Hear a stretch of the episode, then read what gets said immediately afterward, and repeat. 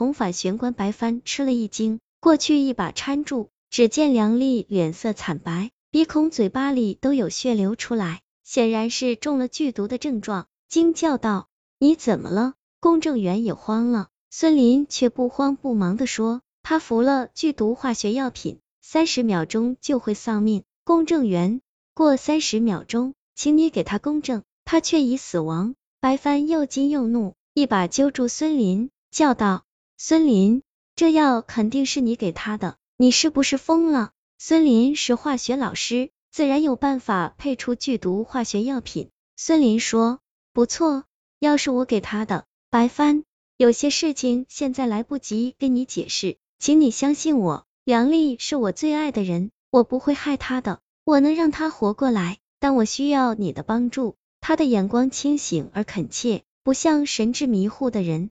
白帆联想到他钻玄关的事，觉得这一系列的事都很古怪。他冷静了一下，问：要我帮什么忙？孙林悄声说：晚上，请你帮我把梁丽的尸体偷出来，运到一个地方去，他就可以复活。白帆心中一动，问：三峡玄关？孙林一怔，道：你怎么知道的？你既然知道。就更应该信我了。白帆又惊又疑，心想：难道死人进了玄关竟能活过来？那也太不可思议了。不一会儿，警察来了，法医证实梁丽已死亡，因梁丽亲口说是自杀，跟别人无关。警察只盘问了孙林一番，没有扣押他。梁丽的尸体停放在殡仪馆。半夜，孙林和白帆悄悄摸进去，把梁丽的尸体用被单裹了。抬出来，开着租来的车到了江边，连夜乘船下行。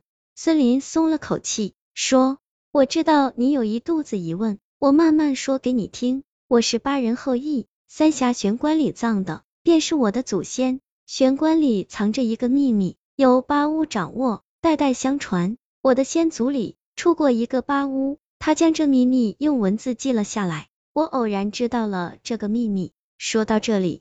他吻了吻怀中梁丽的尸体，接着道：“我的祖辈们之所以要将棺材放到悬崖上，是因为他们相信葬在悬崖上，灵魂就不会散。过了一定的时间，死了的人又可以重新活过来。你可能认为这是迷信，但秘密就在这里，它是真的。人在玄关里真的可以活过来，不过不是所有的玄关，只是其中一句。”白帆问：“就是你钻进去的那句？”孙林吃了一惊，问：“你怎么知道的？”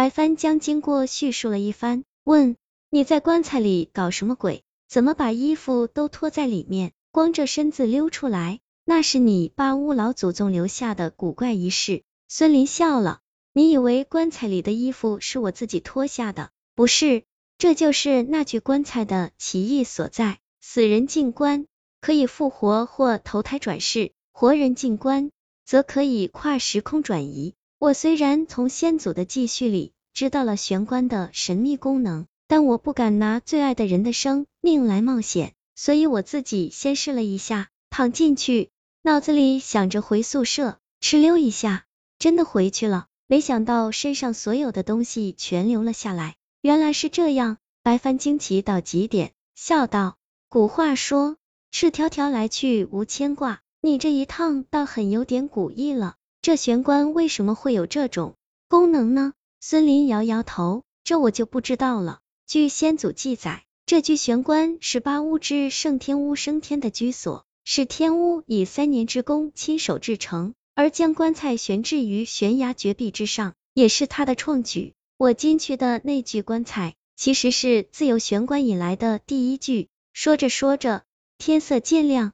传入小三峡，驶进玄关地点。白帆明白了一些事，却又增加了新的疑惑，寻思道：玄关能将人在时空中凭空转移，那也太不可思议了。那制造玄关的天巫到底是个什么样的人呢？两人带着梁丽的尸体，仍从白帆上次开出的路上崖。到崖上，孙林先下去，白帆将梁丽的尸体掉下去，自己再下去。孙林将梁丽的尸体放进棺材，后脑勺正枕在那块鹅卵石上，盖上棺盖。